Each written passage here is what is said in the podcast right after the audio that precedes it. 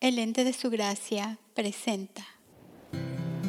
Me dijeron que tenía que buscar a Dios, pero Él me encontró a mí, que tenía que amarlo, pero Él me amó primero, que tenía que darle mi vida, pero Él me dio la suya y me invitó a vivirla juntos.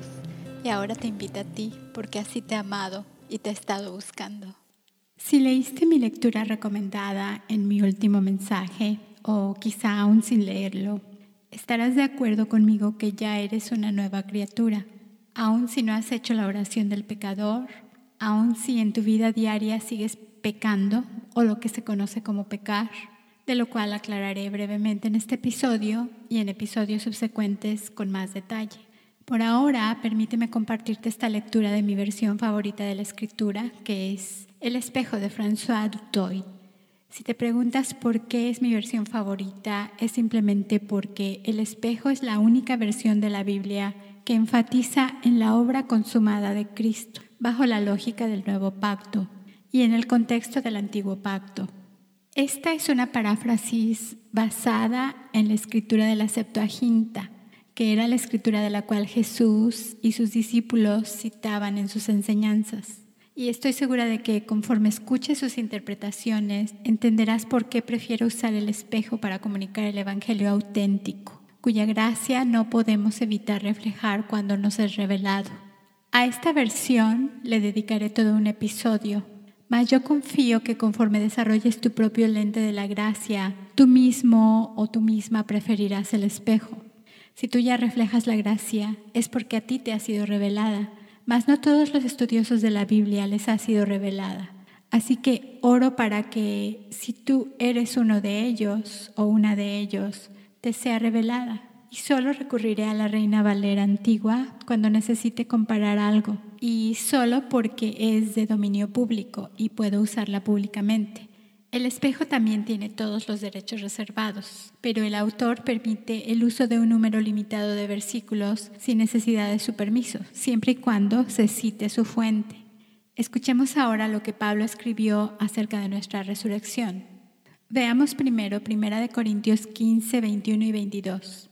La misma humanidad que murió en un hombre fue levantada de nuevo en un hombre Versículo 22. En Adán todos murieron, en Cristo todos son vivificados. La versión Reina Valera también afirma que por un hombre la resurrección de los muertos, mas pospuso nuestra resurrección para el futuro. Serán vivificados, vivirán de nuevo. Por lo mismo, la gente aún vive bajo el dominio de la muerte, a pesar de que ha sido vivificada, pues sin la revelación de Jesucristo vivimos como si estuviéramos en la tumba. Volveremos a esto.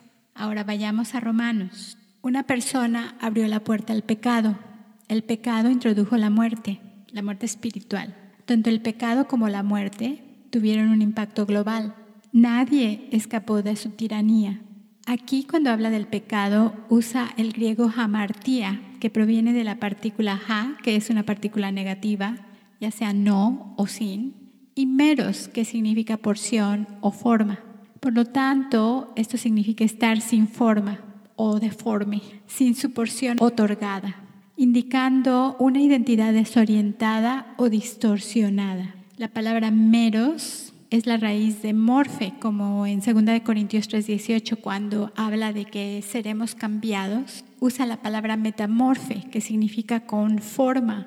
Es lo opuesto a jamartía, sin forma. Es decir, pecado es vivir fuera de contexto con el cianotipo de nuestro diseño, comportarse fuera de sintonía con la armonía original de Dios, porque el pecado no es lo que estamos haciendo mal. Si alguna vez sentiste alguna deformidad, ya sea en tu persona o en tu personalidad, algo no está bien conmigo, o algo que hiciste o que te hicieron, algo que quizá no supiste describir con palabras, pero que se sintió raro, un abuso, un desprecio, una burla, algo que te hizo sentir sin forma.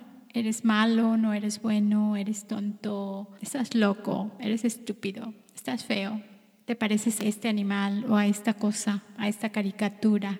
Todo lo que se conoce hoy como bullying, ¿verdad? Todo lo que te hace sentir deforme. En eso consiste el pecado. Esto te hace sentir avergonzado inadecuado y se graba en tu conciencia como una deformidad y en ello basamos nuestra identidad porque se convierte la voz de nuestra conciencia. Es una identidad distorsionada según lo que creemos ser o no ser y no nos sentimos aceptos, mucho menos amados. Entonces comenzamos a esforzarnos para cubrir lo que percibimos como nuestras imperfecciones o distorsiones y comenzamos a justificarnos o a disfrazarnos, a cubrirnos, tratar de cambiar o de ocultar lo que nos molesta o lo que les molesta a los demás, ya sea mediante la educación o mediante la religión. Y en eso consiste el sistema de la ley, lo cual es la fuerza del pecado. Tratamos de arreglar nuestra imperfección o de cubrirla a base de esfuerzo humano. Y era eso lo que Jesús intentaba quitar de nosotros. De hecho, Él fue victorioso en remover el pecado. De todo ello hablaremos más tarde. Solo quiero dejar esa impresión para que cuando hable de ello posteriormente entiendas a lo que me refiero. Dice aquí en Romanos 5:13, la ley no introdujo el pecado, simplemente el pecado aún no había sido puntualizado. La versión tradicional dice no nos había sido imputado. Versículo 14, Mientras tanto, la muerte, la muerte espiritual, dominó el estilo de vida de todos, desde Adán hasta Moisés, 2500 años antes de que la ley fuera dada. Nadie estaba excluido, ni aun aquellos cuya transgresión fue diferente a la de Adán. El hecho es que la desviación de Adán puso el pecado en marcha. Lo que le ocurrió a la humanidad por causa de un hombre, Adán, es en principio típico de lo que estaba por ocurrir a la misma humanidad por causa de un hombre, Jesús. Esto que fue traducido como desviación no es la palabra griega hamartía, sino que ahora emplea una palabra que solamente Pablo usa en todas sus epístolas en un total de siete veces, que es la palabra parabasis, que tiene dos componentes, para, que indica una cercanía íntima o una unión, y vainos, huella pisada, en este sentido es una desviación, salirse del paso, fuera de sintonía. Esto se entiende bien en Deuteronomio 32, 18, cuando dice, se han olvidado de la roca que los engendró y han perdido el paso con el Dios que danzaba con ustedes. Esta es la traducción del espejo, porque el hebreo es kul, que quiere decir bailar, como en jueces 21, 21. Entonces, en Adán la humanidad se salió de sintonía con su verdadera identidad. Guárdate bien estas palabras en tu memoria porque esto va a ser radical en esta enseñanza. En Adán la humanidad se salió de sintonía con su verdadera identidad, pero no lo supo hasta que la ley lo reveló. En Cristo la misma humanidad llegó a ser sumamente justa, pero no se da cuenta hasta que el Evangelio lo revela. Por eso es muy importante que escuchemos el verdadero evangelio, porque hay muchas enseñanzas, mucho humanismo, muchas palabras dulces, pero cuando no es el evangelio, no va a haber la fundación que pueda remover esa conciencia de pecado. Podremos creer que somos lo mejor del mundo, lo mejor del universo, pero sin conocer por qué son simplemente palabras huecas. Romanos 5:15 la única similitud en la comparación entre el aterrizaje forzoso y el regalo es que ambos, Adán y Cristo, representan a las masas de la humanidad. Sin embargo, el regalo de la gracia prodigado abundantemente sobre la humanidad en un hombre, Jesucristo, deja obsoleto con creces el efecto de la falta de Adán y es de relevancia sin igual a la idea de muerte y separación. La versión Reina Valera dice, mucho más abundó la gracia de Dios a los muchos. ¿Ves la diferencia? No dice a toda la humanidad. Y el don por la gracia de un hombre, Jesucristo. Aquí tenemos dos palabras muy importantes. Paraptoma, que se tradujo como aterrizaje forzoso, que proviene de para, que significa la cercanía más íntima posible, y pipto, que significa descender desde un lugar más alto a uno más bajo, o dejar de volar. La otra palabra es apotnesco, que es muerte y separación, de apo, que significa cualquier tipo de separación de una cosa de otra por la cual se destruye la unión o comunión de ambas. También un estado de separación y distancia. La palabra nesco significa muerte. Es de relevancia sin igual a la idea de muerte y separación. Jesús nos separó de esa distorsión y de la muerte que el sistema de la ley subrayó en la humanidad. Romanos 5:16, El principio de un regalo habla un lenguaje diferente y trae a la mesa una ecuación radicalmente diferente. Mientras que un solo pecado resultó en juicio, concluyendo en condenación, la gracia traduce incontables desviaciones en absolución e inocencia. La muerte ya no tiene la última palabra. La vida reina. Si el efecto del aterrizaje forzoso de un hombre involucró a la humanidad en un estilo de vida dominado por la muerte, cuánto más favorecida es la mismísima humanidad ahora que somos los beneficiarios de los inagotables reservorios de la gracia, facultándonos para disfrutar el dominio de la vida a través del regalo de justicia por causa de ese hombre, Jesucristo. La gracia es superior fuera de toda proporción a la transgresión. La Reina Valera nos dice, porque si por un delito reinó la muerte, por uno mucho más reinarán en vida por Jesucristo los que reciben la abundancia de gracia y del don de justicia. Esta palabra griega es oilambanontes y simplemente significa ser beneficiarios. Sin embargo, la palabra usada no implica que lo tengas que recibir o aceptar creyendo, porque la gracia no es algo a lo que califiques recibiéndola, la gracia ya te pertenece, ya le pertenece a toda la humanidad sin su permiso. La palabra que se tradujo como fuera de toda proporción es periseia, que significa superabundantemente, desproporcionalmente, aquello que excede todo límite. Y no significa que no lo recibamos por fe, simplemente que la fe es algo que ocurre cuando conoces una verdad. Cuando estás convencido de la verdad no puedes evitar la fe. No quiere decir que si no tienes fe para recibir la gracia, la gracia no pueda ser tuya. Es al revés. Conoces que la gracia es tuya y entonces tienes fe. Veamos el versículo 18. La conclusión es clara. Si una ofensa condenó a la raza humana entera, entonces por principio la justicia de uno vindica a la raza humana entera. Esta es otra traducción que se llama Philips de este versículo Romanos 5:18. Vemos entonces que así como un acto de pecado expuso a la raza humana entera a condenación, así un solo acto de perfecta justicia presenta a toda la humanidad gratuitamente absuelta en los ojos de Dios. No dice presentará. La desobediencia de un hombre, versículo 19, exhibe a toda la humanidad como pecadores.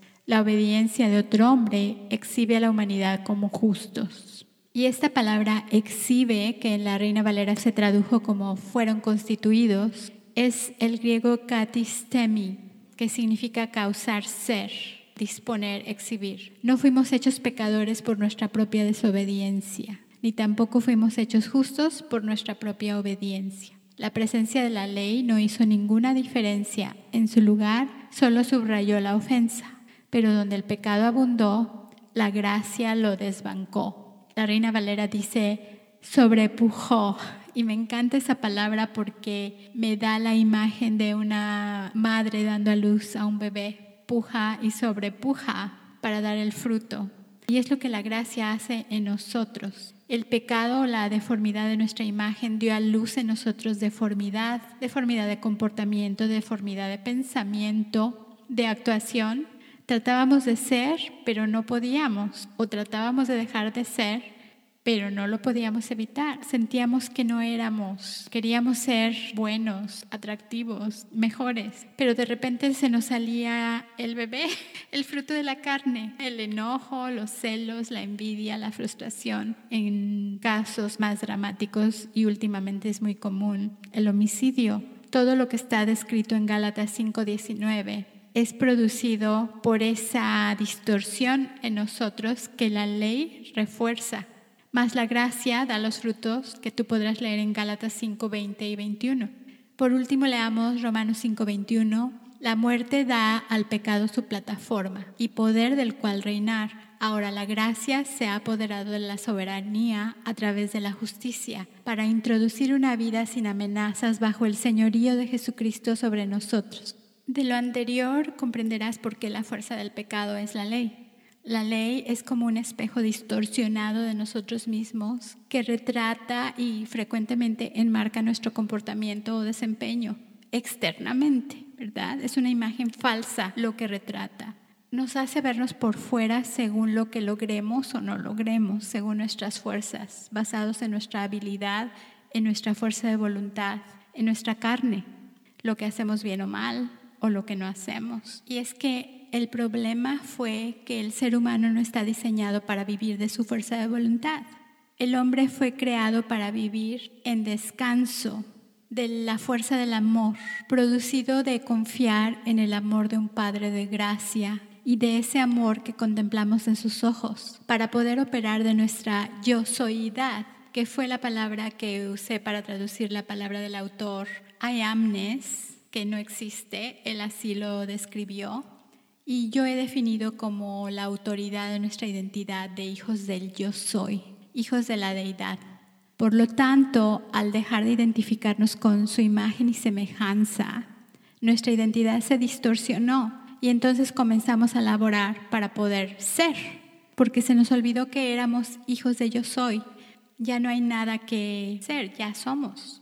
Mas al encontrarnos reflejados en sus ojos, Él nos revela quiénes somos realmente y entonces podemos volver a danzar con nuestro Creador totalmente en sintonía con sus pasos, totalmente aceptos y perfectos ante sus ojos y ante los nuestros, pues eso que veíamos en nosotros era una mentira. De hecho, fue de la mentira que creímos acerca de nosotros mismos de lo que Cristo nos redimió. Y de todo esto voy a continuar hablando. Tendrás oportunidad de entenderlo más claramente conforme entendamos lo que nos ocurrió en Cristo Jesús. Veamos la última cita de 2 Corintios 5 del 14 al 21, que es la que nos confirma que esta herencia no ha sido relegada para el futuro. Esto es lo que ya es nuestro y ya podemos empezar a disfrutarlo. Segunda de Corintios 5, 14 dice, el amor de Cristo nos sujeta y resuena dentro de nosotros, dejándonos con una sola conclusión. Cuando Jesús murió, cada individuo murió simultáneamente. En la lógica de Dios, uno ha muerto, por tanto todos murieron. Dos palabras importantes explicadas aquí. Resuena es la palabra suneco, que significa presionar juntos o apretar. Proviene del griego sun, que significa junto con, y eco, que significa hacer eco. También significa abrazar, sostener, resonar. La palabra ara significa conclusión. Y esta es la conclusión, que Jesús no murió 99% o por el 99%. Él murió la muerte del 100% de la humanidad. No te voy a leer todo el comentario porque me llevaría mucho tiempo, pero aquí François añade, Solamente la mente religiosa cuestionaría lo extremo del amor de Dios y quizá preferiría añadir una o dos condiciones a tal afirmación. Ver a todos igualmente valorados e incluidos en Cristo no disminuye nuestra pasión por comunicar a Cristo poderosamente, sino la incrementa. Veamos el versículo 15 de 2 de Corintios 5. Ahora, si todos fueron incluidos en su muerte, entonces todos fueron igualmente incluidos en su resurrección. Esta revelación de su amor redefine la vida humana. Cualquier referencia que pudiéramos tener acerca de nosotros mismos fuera de nuestra asociación con Cristo ya no es relevante. Por consiguiente, de hoy en adelante, ya no conozco a nadie de acuerdo con la carne. Ya no miro a la gente desde el punto de vista humano. Esto es un momento radical y el más crucial Ninguna etiqueta que pudo previamente identificar a alguien conlleva ya ningún otro significado. Aún nuestras doctrinas favoritas de Cristo son redefinidas. Cualquier cosa que conociéramos acerca de Él, histórica o sentimentalmente, es desafiada por esta conclusión.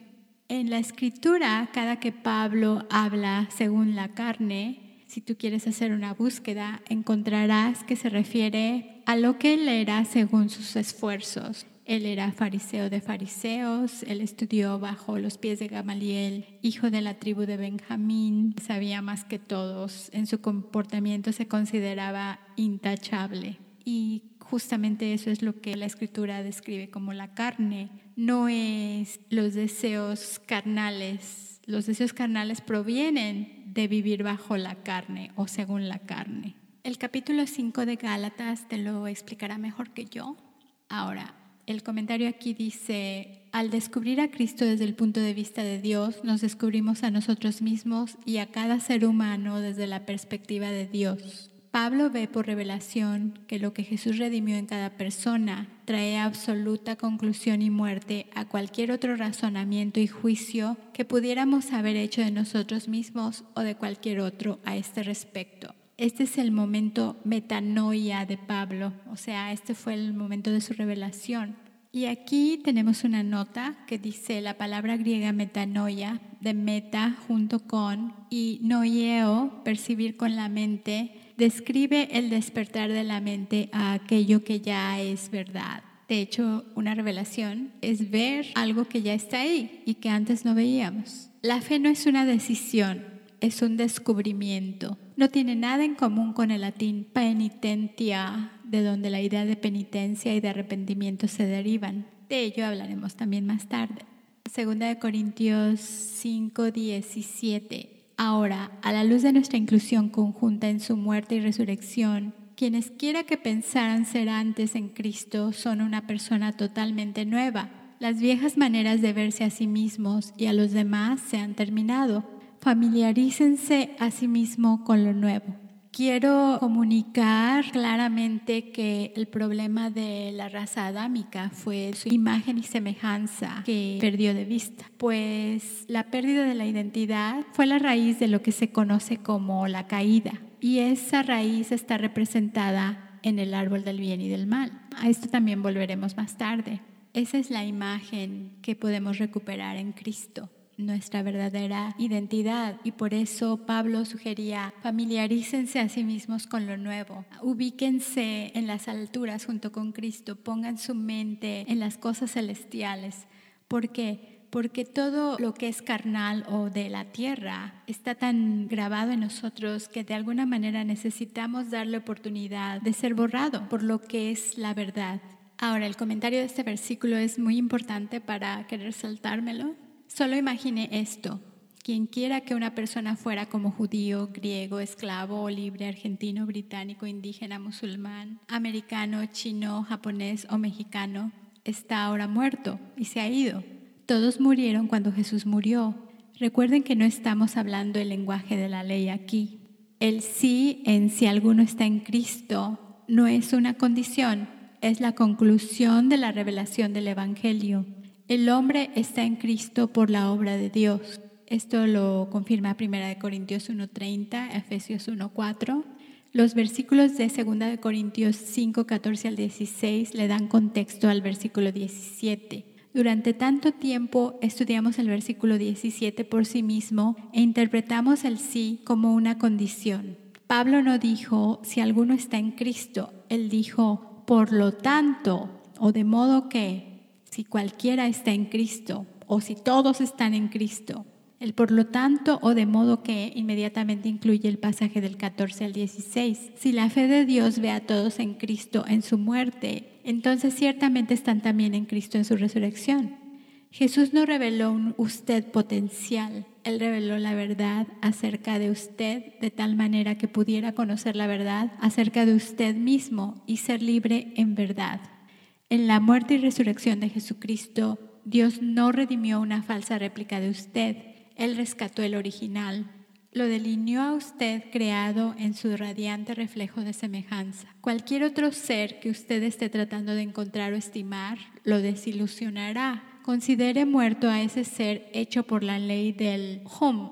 Yo lo traduje, hágalo usted mismo. Y a su ser, aquí deberíamos decir, y a su verdadero ser, redimido levantado y sentado juntamente con Cristo. Esto es verdadera libertad. Gálatas 1, 19 y 20, Romanos 6, 11, estos son los apoyos. Primera de Pedro 1.3 dice, nos reconectamos con nuestro génesis original a través de la resurrección de Jesús de los muertos. Este nuevo nacimiento respalda y celebra la esperanza de los tiempos. El sueño de amor eterno de Dios concluye en vida. Versículo 18. La idea de la inclusión conjunta de la humanidad en la muerte y resurrección de Jesucristo es enteramente obra de Dios. El darnos cuenta ahora de que Dios ciertamente ha puesto clausura definitiva a lo viejo y el poder ver todo y a todos en esta nueva luz es simplemente ver lo que Dios siempre ha conocido ser verdad acerca de nosotros en Cristo. No estamos debatiendo experiencia humana, opinión o su contribución. Esto es exactamente lo que Dios cree. En Jesucristo Dios intercambió un valor equivalente al redimirnos para sí mismo. Él fue al último extremo en esta obra de reconciliación para persuadirnos de nuestro valor original. Esto es lo que Dios nos ha dado como el mandato de nuestro ministerio. Ahora, quiero llamar tu atención a la palabra reconciliación, que es el griego kalastazo, que significa un mutuo intercambio de valor equivalente. O sea que reconciliar no significa pelearnos y después pedirnos perdón y volver a ser amigos. Significa mutuo intercambio de valor equivalente. Esta transacción no fue para volver a comprarnos del diablo. Un ladrón nunca se convierte en un propietario legítimo fue para que Dios redimiera nuestras mentes de las mentiras que creímos acerca de nosotros mismos. La reconciliación es la audaz revelación del valor del tesoro escondido en cada uno y da como apoyo 2 Corintios 4:7 y Mateo 13:44 donde dice, el reino de los cielos es semejante a un tesoro escondido en un campo agrícola, el cual un hombre halla y lo esconde de nuevo, y gozoso por ello va y vende todo lo que tiene y compra el campo entero.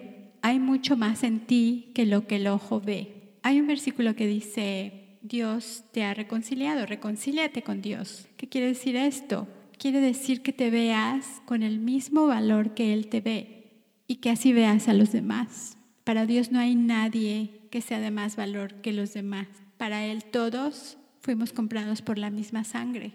El versículo 19 dice, Jesús no actuó independientemente de su Padre. Dios estaba presente en Cristo cuando reconcilió al cosmos entero hacia sí mismo. Deidad y humanidad abrazadas en Él. La obra de reconciliación de Dios saca toda otra conclusión de la ecuación. Ninguna cantidad de transgresiones puede igualar la evaluación de Dios de la raza humana. Amistad redimida es ahora anunciada desde nuestro interior. Me voy a saltar este comentario por brevedad, pero quiero leerte el significado de la palabra logizomai, que es hacer un cálculo para el que solo puede haber una conclusión lógica. Por tanto, no hay cálculo posible que pueda superar la medida extrema del acto de reconciliación de Dios la voz que Dios tiene en Cristo la tiene ahora en nosotros. Nosotros somos embajadores de Dios. Nuestras vidas exhiben la urgencia de Dios de persuadir a todos y cada uno a darse cuenta de la reconciliación de su identidad redimida. Esta palabra persuadir es el griego parakaleo, que proviene de para, una preposición que indica cercanía íntima, una cosa procedente de una esfera de influencia, con una sugerencia de unión del lugar de residencia haber surgido de su autor y dador, originario de, denotando el punto del cual una acción se origina, conexión íntima, y caleo, que significa identificar por nombre o apellidar. En Lucas 15, 28 y 31, el padre suplicaba al hijo, Hijo, tú siempre estás conmigo y todo lo que tengo es tuyo. Ser reconciliado no pudo traducirse llega a estar reconciliado. Haz para llegar a ser es el lenguaje del Antiguo Testamento. El lenguaje del Nuevo Testamento es sé por lo que ya fue hecho. Y llegamos al versículo 21, que es de lo más importante. Este es el intercambio divino, el que no conoció pecado, o sea, no conoció distorsión de su imagen, abrazó nuestra distorsión. Él parecía estar sin forma, o sin parecer, como se tradujo en algunas versiones. Este fue el misterio de la poesía profética de Dios. Él se revistió en nuestra imagen distorsionada, molido con nuestras iniquidades, tomó nuestras tristezas, nuestro dolor y nuestra vergüenza hasta su tumba e hizo nacer su justicia en nosotros. Él tomó nuestros pecados y nosotros nos convertimos en su inocencia. ¡Qué maravilla! Ahora aquí hace énfasis de tres palabras. Ya expliqué lo que significa pecado, que es hamartía. Si ves este verso de la Reina Valera, encontrarás que dice, fue hecho pecado. Esta palabra es el griego poema, que aquí fue traducido como poesía profética. Como el chivo expiatorio de la raza humana, Él tomó la imagen distorsionada de la humanidad caída, pero Él no se convirtió en un pecador, sino el representante oficial del pecado de la humanidad. Por último, la palabra ginomai, que es engendrar, Él hizo nacer o engendró su justicia en nosotros, puesto que nacimos de nuevo en su resurrección de los muertos. No naceremos, hemos nacido de nuevo. O sea, 6.2, Efesios 2.5 y Primera de Pedro 1.3 lo confirmarán. Esta es la gracia de Dios.